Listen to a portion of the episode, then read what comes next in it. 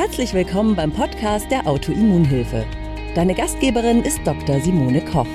Hier erhältst du Wissen über Autoimmunerkrankungen, die wichtigsten Zusammenhänge rund um die möglichen Behandlungen sowie viele nützliche Tipps und Tricks, damit du deinen Alltag bestmöglich gestalten kannst. Noch ein kleiner Disclaimer. Dr. Simone Koch ist in diesem Podcast nicht als Ärztin tätig. Sie führt hier keine Behandlungen oder Beratung von Patienten durch. Sie veröffentlicht hier ausschließlich ihre eigene Meinung und Erfahrungen rund um Autoimmunerkrankungen. Die in diesen Beiträgen enthaltenen Informationen können keine Beratung durch einen Arzt ersetzen und sind keine medizinischen Anweisungen. Die Informationen dienen der Vermittlung von Wissen. Die Umsetzung von Therapien und Behandlungsplänen sollte mit einem qualifizierten Therapeuten erfolgen. Hallo ihr Lieben, grüße euch. Wir legen los. Gestern haben wir gesprochen über Östrogenmangel. Mich haben eine ganze Menge Leute hinterher angeschrieben beziehungsweise sich nochmal gemeldet. Also es scheint tatsächlich ein Problem zu sein, was häufiger auch auftritt im Zusammenhang mit Autoimmunerkrankungen, vor allen Dingen auch im Zusammenhang mit der Hashimoto-Thyreoiditis. Und ja, also äh, ist insofern ein wichtiges Thema. Also gerade was die Amenorrhoe angeht und vor allen Dingen auch was die Therapie refraktäre Amenorrhoe angeht. Ganz, ganz wichtig finde ich, da möchte ich noch mal einmal kurz darauf eingehen, auch wenn ich da gestern schon darauf eingegangen bin, ist die Frage mit den Hormonen. Natürliche Hormone, was ist das eigentlich? Beziehungsweise, also wir wollen ja heute gleich voll in die Behandlung einsteigen. Und da ist das eben auch entscheidend. Also nehmen wir mal an, es ist eine primäre Ursache. Das heißt, das Ovar produziert einfach nicht ausreichend Hormone, aus welchem Grund auch immer. Sagen wir mal, es liegt ein POF vor, also ein Premature Ovarian Failure, eine autoimmune Zerstörung des Ovars. Dann müsste ich bei einer jungen Frau auf jeden Fall, und jung heißt so, ich würde jetzt einfach mal sagen, unter 50, also alles an Wechseljahren unter 50, 49 wäre jetzt auch noch okay, aber unter 50 ist schon so, dass das Osteoporose-Risiko fürs weitere Leben deutlich erhöht wird und vor allen Dingen auch, dass es einfach zu beträchtlichen Lebensqualitätseinschränkungen durch den Hormonmangel kommt, weil die Hormone einfach auf uns einen sehr, sehr, sehr großen Verhaltenseinfluss haben. Und jetzt auch im Bezug auf Libido, auf Lustempfinden und so weiter. Also es geht ja nicht nur da ums Lust haben, sondern auch ums Empfinden dabei, um Orgasmusfähigkeit. Solche ganzen Sachen hängen einfach ganz, ganz stark mit den Hormonspiegeln zusammen unter einem sehr niedrigen Östrogenspiegel und einem nicht vorhandenen Progesteronspiegel haben die aller, allermeisten Frauen Orgasmusschwierigkeiten. Und auch wenn keiner drüber redet, ist das durchaus ein wichtiges Thema. Und ja, also insofern finde ich, ist es wichtig, dass man das auch mit im Auge behält und Frauen unter 50 steht meiner Meinung nach ein vernünftiger Östrogenspiegel zu. Also sie sollten da ausreichend und gut versorgt sein. Was kann ich also zur Behandlung tun? Wenn es ein primärer Fehler ist, jetzt müsste ich Hormone geben und dann ist eben die große Frage, welche. Und das Problem ist leider, ähm, wenn ihr jetzt zum Frauenarzt geht und ihr fragt den, wenn euch irgendwas aufschreiben würden, das finde ich auch ganz, ganz wichtig, das zu erwähnen, das macht der Kollege nicht aus Bösartigkeit. Ihr fragt den, ist das denn ein natürliches Hormon, was ich da bekomme? Dann wird in fast allen Fällen die Antwort lauten, ja. Und das hat was zu tun mit dem intensiven pharmazeutischen Brainwashing, was auch an den Ärzten betrieben wird. Also ähm, ich habe das schon ein paar Mal erwähnt, es gab immer so tolle, kostenlose Fortbildungen während meiner Zeit an der Uni. Die fanden in einem der besten Restaurants der Stadt statt. Und es gab ähm, ein Drei-Gänge-Menü, ein super schönes Ambiente, was, was ich mir als damals noch ganz junger kleiner Assistenzarzt niemals hätte leisten können. Und dann erzählten da zwei sympathische Frauen was über Hormonersatztherapie und wie super und wirkungsvoll und so weiter das Ganze ist. Und mir war nie so richtig klar, wer bezahlt den Kram eigentlich, habe ich mir aber auch nicht groß Gedanken drüber gemacht. Und erst viel, viel später habe ich eben rausgefunden, dass diese Dozenten für die Firma arbeiten, die diese künstlichen Hormone herstellen und diese Hormonersatzpräparate. Und dementsprechend natürlich diese Fortbildung so gestalten, dass man denkt, Hormonersatztherapien mit künstlichen Hormonen wären das Tollste auf der Welt was sie nicht sind. Und das ist einfach was, wo sich die wenigsten Ärzte Gedanken darüber machen, wer bezahlt diese kostenlosen Fortbildungen eigentlich. Und ähm, dann eben auch, was steht entsprechend dahinter, also welche Interessen stehen dahinter. Und man kriegt da beigebracht, das seien quasi natürliche Hormone. Sie sind aber, also zum Teil sind sie sogar natürlich, also viel wird zum Beispiel Östrogen von schwangeren Stuten verwendet, aber der Mensch ist nun mal kein Pferd. Also, der Mensch ist kein Pferd. Dementsprechend braucht der Mensch menschliche Hormone und keine Pferdehormone. Und das ist halt eben ein ganz, ganz entscheidender Teil. Und zum Beispiel hat mich gestern ähm, jemand angeschrieben und hat gesagt, sie hat schon ganz lange keine Menstruation mehr. Und ihr Frauen, als wir ihr jetzt natürliche Hormone aufschreiben und hat ihr ein Präparat empfohlen und das als natürliche Hormone äh, verkauft sozusagen.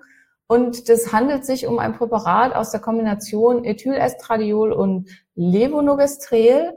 Und das ist die Kombination einer ganz normalen klassischen Antibabypille. Also die Ursch das ist so die, die klassischste Pillenkombination überhaupt. Und die, also zum Beispiel die Miranova, also so die typischen klassischen Pillen sind, ähm, enthalten diese Kombination. Und das hat mit natürlichen Hormonen nichts zu tun. Das ist das lang verlängerte Ethylestradiol, was eben eine sehr, sehr hohe Belastung für die Leber darstellt. Und es ist mit dem Levonorgestrel ein Gestagen, was mit Progesteron überhaupt nichts zu tun hat. Es wird als Progestin bezeichnet, hat aber chemisch eben mit dem Progesteron überhaupt nichts zu tun und belastet die Leber und hat starke glukokortikoide Nebenwirkungen. Also Nix natürlich. So, was gibt es aber dann auf natürlicher Seite? Also es gibt auf natürlicher Seite natürliches Progesteron, was man jetzt hier geben kann, und natürliches Östrogen.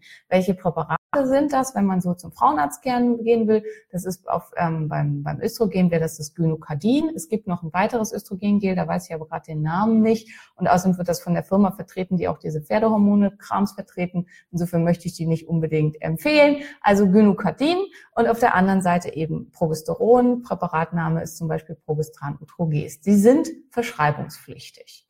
Da bin ich gerade bei, Dani. Also das sind die natürlichen. Das sind die natürlichen. Estradiol muss da draufstehen und Progesteron. Alles andere ist nicht natürlich. Und wenn da drauf steht Estradiol oder Progesteron, dann ist das auch natürlich. Also dann entspricht das dem menschlichen Hormon Estradiol oder eben Progesteron. Natürlich also das hatte ich ja gestern schon erwähnt, Progestan, Utroges werden tatsächlich aus menschlicher Plazenta gewonnen. Alle anderen Präparate werden aus Jamswurzel Wurzel weiter verlängert. Chemisch entspricht es aber dem natürlichen Progesteron. Und dann sollte es physiologisch angewandt werden. Das heißt, ähm, Östrogen während des gesamten Zykluses, nach Möglichkeit bei einer sehr jungen Frau sogar noch in unterschiedlichen Abstufungen, also mittelhoch am Anfang, sehr hoch in der Mitte und dann etwas höher als am Anfang über den Rest des Zykluses und dann in der zweiten Zyklushälfte Progesteron dazugeben. So, jetzt produziert der Mensch aber ja nicht nur ein Östrogen. Das hatten wir auch schon mal. Der Mensch produziert mindestens zehn Östrogene. Vier davon kennen wir, drei davon können wir substituieren. Wenn wir also nur Estradiol ähm, substituieren, dann fehlen äh, entsprechend die anderen Östrogene und ganz im Wesentlichen fehlt das E4, das Estriol. Estriol hat eine stark antiinflammatorische, antientzündliche Wirkung, gilt vor allen Dingen bei Multiple Sklerose als super Prophylaxe gegenüber neuen Schüben aber ist auch bei, ist sehr, sehr hilfreich bei ähm, Lichtenerkrankungen und ist insgesamt eben antientzündlich und antikanzerogen. Also ich würde immer auch Estriol mit dazugeben. Wenn man das aber möchte, also wenn man kombinierte Behandlung möchte von Estradiol und zumindest Estriol, nach Möglichkeit auch noch Estron, das muss man immer selber bezahlen.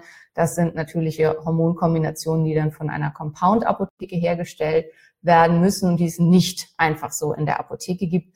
Und da müsst ihr dann eben schon zu einem Arzt gehen, der da entsprechend Lust zu hat, sozusagen, und sich damit auskennt und euch das dann entsprechend aufschreibt. Früher hießen die Triestgele ähm, wegen drei Östrogene, jetzt heißen sie irgendwie Triöstrogen-Creme oder irgendwie so. Also der Name hat sich ein bisschen geändert, aber in letzter Instanz ist es eben das Gleiche. Und also das wäre das, was ich empfehlen würde, eine Triestrogen-Kombination, wo eben in physiologischer Kombination 10% Estradiol, 10% Estron und 80% Estriol drin ist, plus zyklisches Progesteron. Das wäre das, was bei jungen Frauen ich empfehlen würde. Nach den Wechseljahren kann man das Progesteron deutlich länger geben. Es sollte immer einen kurzen Intervall einer Progesteronpause geben, um die Rezeptoren fürs Progesteron empfindlich zu halten. Das ist die tatsächliche Hormontherapie. So, jetzt haben wir aber gestern ja schon gelernt, primäre Störung, Ovar ist kaputt, sekundäre Störung, Hypophyse spinnt, Tertiäre Störung, Hypothalamus spinnt. Die meisten haben sekundäre und tertiäre Störungen. Und da ist, und da ist eben gilt es, den Körper selber zu unterstützen, dem Körper einfach zu helfen. Und manche haben halt einfach auch nur einen leichten Mangel. Also, dass eben äh, der SO war eigentlich noch ganz gut produziert, aber nicht so richtig ausreichend. Und hier ist ganz, ganz wichtig, sich äh, klar zu machen, also dann gibt es verschiedene phytotherapeutische Substanzen. Auf die möchte ich jetzt eingehen. Und da ist ganz, ganz wichtig, da werdet ihr auch halt zu lesen, die haben zum Teil östrogenerge Wirkung, also die wirken stimulierend auf die ähm, Östrogenrezeptoren und zum anderen haben sie antiöstrogene Wirkung. Woran liegt das? Das liegt daran, dass die ähm, nach dem Prinzip der kompetitiven Hemmung wirken. Das heißt, die setzen sich auf den Rezeptor drauf und wenn ich viel zu wenig Östrogen habe, dann entfalten sie eine östrogenartige Wirkung, was dann gut ist. Wenn ich aber zu viel Östrogen habe oder einen sehr, sehr guten Östrogenspiegel, dann setzen die sich auf den Rezeptor. Die sind aber nicht so wirksam wie das, wie mein eigenes Östrogen, von dem ich auch genug gehabt hätte. Und dadurch, dass sie den Rezeptor aber blockieren, haben sie eine antiandrogene Wirkung. Das heißt, je nachdem, welche Menge ich gebe, ähm, kann die Wirkung ähm, wie von Östrogen sein oder eben antiöstrogenär. Und dementsprechend in sehr großen Dosen, also nicht zu viel ähm, zu geben, ähm, in sehr großen Dosen ähm, wirken sie eher antiöstrogenartig. Und bei Männern wirken diese Stoffe fast alle eher antiöstrogenartig, also zumindest die meisten, weil Männer einfach grundsätzlich nicht so viel Östrogen haben und die dann eben halt eine kompetitive Wirkung am Rezeptor erzielen, weil sie den Rezeptor gegenüber dem körpereigenen Reze äh, Östrogen sehr schnell blockieren. So, worauf ich noch, ich, wie kann man sich das so ein bisschen vorstellen? Ich hoffe, das war jetzt halbwegs verständlich. Also das ist halt so ein Schlüssel-Schloss-Prinzip. Also wir haben hier einen Rezeptor und dann haben wir das, was sich da oben draufsetzt. Und es passt aber unterschiedlich stark gut. Also ähm, manche, also die natürlichen Östrogene lösen eine stärkere Wirkung aus als die, äh, also die eigenen Östrogene als die phytotherapeutischen Östrogene. Es wird ganz gern beschrieben als Sex mit unterschiedlichen Geschlechtspartnern. Also bei dem einen, es funktioniert immer, aber beim einen ist eben der Effekt total toll und beim anderen ist der Effekt so geht so. Und ist ein bisschen blödes Beispiel, aber passt im Prinzip sehr, sehr gut. Also das wäre so das, wie man sich das so ein bisschen vorstellen kann, wie das da funktioniert. Ganz wichtig ist noch, es gibt Beta- und Alpha-Rezeptoren es gibt Beta- und Alpha-Rezeptoren. Die Alpha-Rezeptoren sind vor allen Dingen verantwortlich für die primären Geschlechtsorgane, ähm, Schwellung der Brust, äh, Fertilität, Gebärmutterdurchblutung, Gebärmuttergröße, Schleimhautaufbau.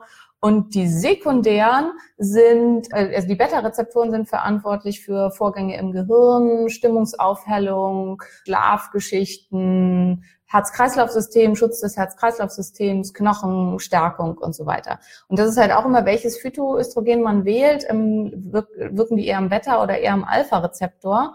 Und das ist zum Beispiel halt auch, die künstlichen Östrogene wirken ganz oft nur am Alpha-Rezeptor. Das heißt, man hat diese positiven Wirkungen, die man gerne haben möchte hinsichtlich Schlaf und ähm, Stimmungsstabilität und so, die hat man dann da gar nicht so richtig gut. Und das ist halt auch noch ein wichtiger Punkt. So, ganz ganz oben auf der Liste der ähm, phytotherapeutischen östrogenartigen Substanzen ist Hopfen. Hopfen wirkt ganz, ganz stark östrogenartig, ähm, ist eines der stärksten Phytotherapeutika da, den meisten bekannt, weil bei Männern führt Hopfen im Überkonsum zur sogenannten Bierbrust. Also die entwickeln eine Brustdrüse. Sieht nicht schön aus und ist auch nicht gesund. Insgesamt, es wurde ja sehr, im Mittelalter wurde sehr, sehr viel Bier gebraut in den Klöstern und auch getrunken zur Triebkontrolle, weil tatsächlich Hopfen beim Mann die ähm, den Geschlechtstrieb unterdrücken kann aufgrund seiner östrogenartigen Wirkung. Für Frauen kann Hopfen aber sehr, sehr nützlich und gut sein und kann Muskelwachstum beschleunigen, schöne Haare machen und so weiter, für den Fall, dass man eben zu wenig Östrogen hat. Also Hopfen, da super nützlich. Hopfen wirkt tatsächlich auch auf eine Verbesserung der Schleimhautaktivität äh, an der Gebärmutter. Also Hopfen hat Beta- und Alpha-artige Wirkung, aber im Prinzip eigentlich nur empfehlenswert für Frauen. Von der Dosis her nimmt man so 1000 Milligramm Hopfen zur Nacht, weil Hopfen auch so ein kleines bisschen müde machen kann. Wenn man das Gefühl hat, man wird damit dadurch leicht schwermütig, weil Hopfen kann eine leichte Schwermütigkeit verursachen, dann versucht man es mal mit der Hälfte vom Hopfen. Ja, also ist insofern, der Wirkstoff ist ähm, äh, Pronylarginin ähm, im Hopfen, ist auch egal, aber ja, also ist für Frauen was, was sich auf jeden Fall bei Östrogenmangel lohnt, auszuprobieren. Ihr findet die Produkte alle bei uns, die ich jetzt so nenne, findet ihr, glaube ich, fast alle bei uns im Shop. Also wer Interesse hat, da was zu bestellen, freue ich mich riesig, wenn ihr mich uns unterstützt und die bei uns bestellt und kriegt dann im Shop noch zehn Prozent bis Montag. Also, naja, wir machen mal weiter. Nächster sehr potentes Phytoöstrogen ist Lein. Auch da ähm, unterschiedlich bei Frauen sehr, sehr günstig, sehr gut. Bei Männern eher nicht so. Männer sollten von Leinen grundsätzlich, also von dem, von den Körnern, also von, von, von Leinsaat, sollten sie nicht mehr als so in etwa 20 Gramm am Tag zu sich nehmen und beim Leinöl nicht mehr als 15 Milliliter. Also für Männer eher nicht so empfehlenswert. Für Frauen ähm, es kann Lein sehr, sehr günstig sein und kann auch eben diese ganzen unterstützenden Sachen machen. Wer kein Leinöl nehmen will, also wenn ich täglich Leinöl zu nehmen will, der Geschmack ist ja gewöhnungsbedürftig, der kann auch da auf Kapseln zurückgreifen und die äh, nimmt man dann auch mit 1000 Milligramm. Wann man die nimmt, ist eigentlich völlig egal. Auch die könnt ihr im Shop finden, wenn ihr da Interesse habt. Ähm, frisch gepresstes Leinöl ist aber auf jeden Fall eigentlich zu bevorzugen. Aber manche kommen einfach gegen Öl geschluckt nicht gut gegen an. Gleichzeitig erfolgt natürlich auch noch eine Umsetzung in, EPA und DHA, was gut ist. Dies liegt aber bei Frauen nur so bei ein Prozent, also die ist weitestgehend zu vernachlässigen. Also wenn ihr was für euren Omega-3-Fettsäuren-Status tun würdet, würde ich immer, immer, ähm, Entschuldigung, Fischöl bevorzugen, beziehungsweise aus Algen, also Omega-3-Fettsäuren, richtige. So, sehr beliebt und viel verwendet, Yams. Im Yams drin ist ähm, Diosgenin. Diosgenin ist die Ausgangssubstanz für fast alle hergestellten äh, bioidentischen, humanidentischen Hormone, also sowohl fürs Östrogen als auch für das Progesteron. Ganz, ganz wichtig ist aber, dass Yams im Prinzip so gut wie gar nicht die Progesteronrezeptoren anspricht. Also es wird oft Jamscreme und sowas verordnet als Progesteronderivator. Tatsächlich spricht das Diogesnin aber den Progesteronrezeptor nur mit einer Wirksamkeit von in etwa ein bis zwei Prozent an. Also ganz, ganz minimal. Jams hat aber eine gute östrogenartige Wirkung, die man auch in Studien gut festgestellt hat. Wenn man zu viel davon isst, also auch das geht wieder für, für Männer, kann es zu Ödemen, zu Unlust, zu Wassereinlagerungen, zu sowas führen. Und bei Frauen mit sehr hohem Östrogenspiegel ist Jams also insofern auch nicht so richtig günstig. Also in Studien führte der viel Konsum von Jams zu einer Erhöhung vom DHEA, einer Erhöhung von Östron und Estradiolspiegeln und sogar auch zu einer leichten Erhöhung des Wachstumshormons und damit zu einer besseren ähm, Muskelmasse, besseren Muskelmasse, Zuwachs und all sowas. Aber eben kaum oder gar keine ähm, Interaktion am Progesteronstoffwechsel. Also wenn ihr eigentlich was für Progesteron tun wollt, bitte nimmt nicht Jamscreme. Das ist Blödsinn. Also das ist wirklich Blödsinn. Also es kann sein, dass man hervorragende Wirkung dadurch erzielt, weil man eigentlich auch einen funktionellen Östrogenmangel hat. Aber hinsichtlich des Progesterons, da bitte wirklich auf Progesteron zurückgreifen. So, dann gibt's so Kombinationstherapien, wo alles Mögliche drin ist. Das ähm, findet ihr auch bei uns. Also wer weiß, dass er keine MTHFR-Mutation hat und auch synthetische Folsäure gefahrenlos nehmen kann, da gibt's ein Micro Minerals for Women.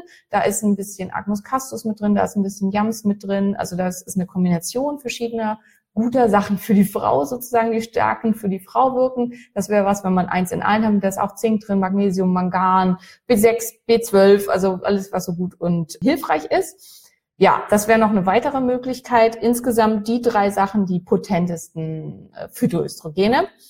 Dann kommen wir zu einem Stoff, der auch super hilfreich sein kann, um direkt an die Hypophyse sekundäre Störung ranzugehen, das ist Agnus castus. Agnus castus oder auch Mönchspfeffer oder auch Keuschlamm genannt, ist äh, die Lieblingssubstanz der gynäkologisch arbeitenden Heilpraktiker und zum Teil auch der Frauenärzte, weil es tatsächlich sehr gut wirkt was macht Agnus Castus? Und das ist halt eben auch was, was ich immer wichtig finde zu verstehen, was dahinter steht. Agnus Castus wirkt auf die dopaminergen Regionen des Gehirns. Das heißt, es erhöht den Dopaminspiegel.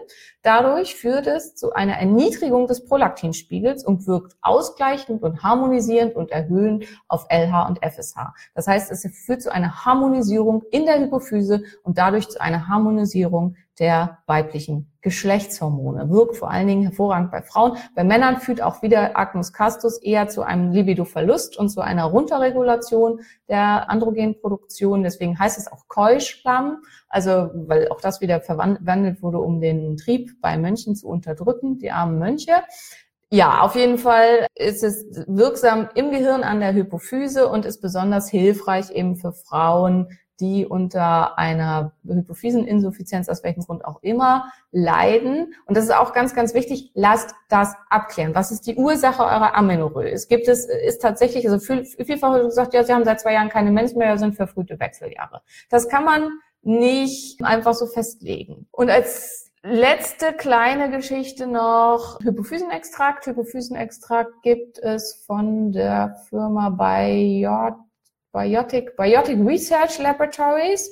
Nee, nicht am Tag 5 Milligramm, 40 Milligramm. Die äh, Biotic Research Laboratories, die stellen einen Hypophysenextrakt her. Das sind sogenannte Organtherapien. Das ist so ein bisschen wie Homöopathie. Man gibt eben was von dem Organ, was man stimulieren möchte, von außen hinzu. In diesem Fall eben Hypophyse. Das ist Hypophyse vom, ich nehme mal an, Schwein oder Rind. Das weiß ich jetzt nicht so genau geht ihr mal, wenn ihr aus religiösen Gründen kein Schwein nehmen wollt, geht mal lieber von Schwein aus und nehmt es nicht. Ich bin mir nicht sicher, ansonsten nachfragen bei Biotic Research. Und die Idee ist, dass man dadurch, dass man die Hormone quasi oral dazu gibt, die entfalten dann keine Wirkung, aber dass man damit eine Botschaft an den Körper sendet, dass er hiervon wieder mehr produzieren sollte. Gut, alles Gute erstmal. Bis dann. Tschüss. Danke, dass du bei der heutigen Episode dabei warst. Mehr Tipps von der Autoimmunhilfe findest du unter www.autoimmunhilfe.de. Wir sind auch auf Facebook, Instagram und YouTube aktiv. Den jeweiligen Link findest du in der Podcast-Beschreibung. Gefällt dir dieser Podcast? Dann freuen wir uns, wenn du auf iTunes eine Bewertung schreibst und den Podcast mit deinen Freunden teilst. Damit hilfst du uns, dass wir wiederum noch mehr Menschen da draußen erreichen und ihnen helfen können.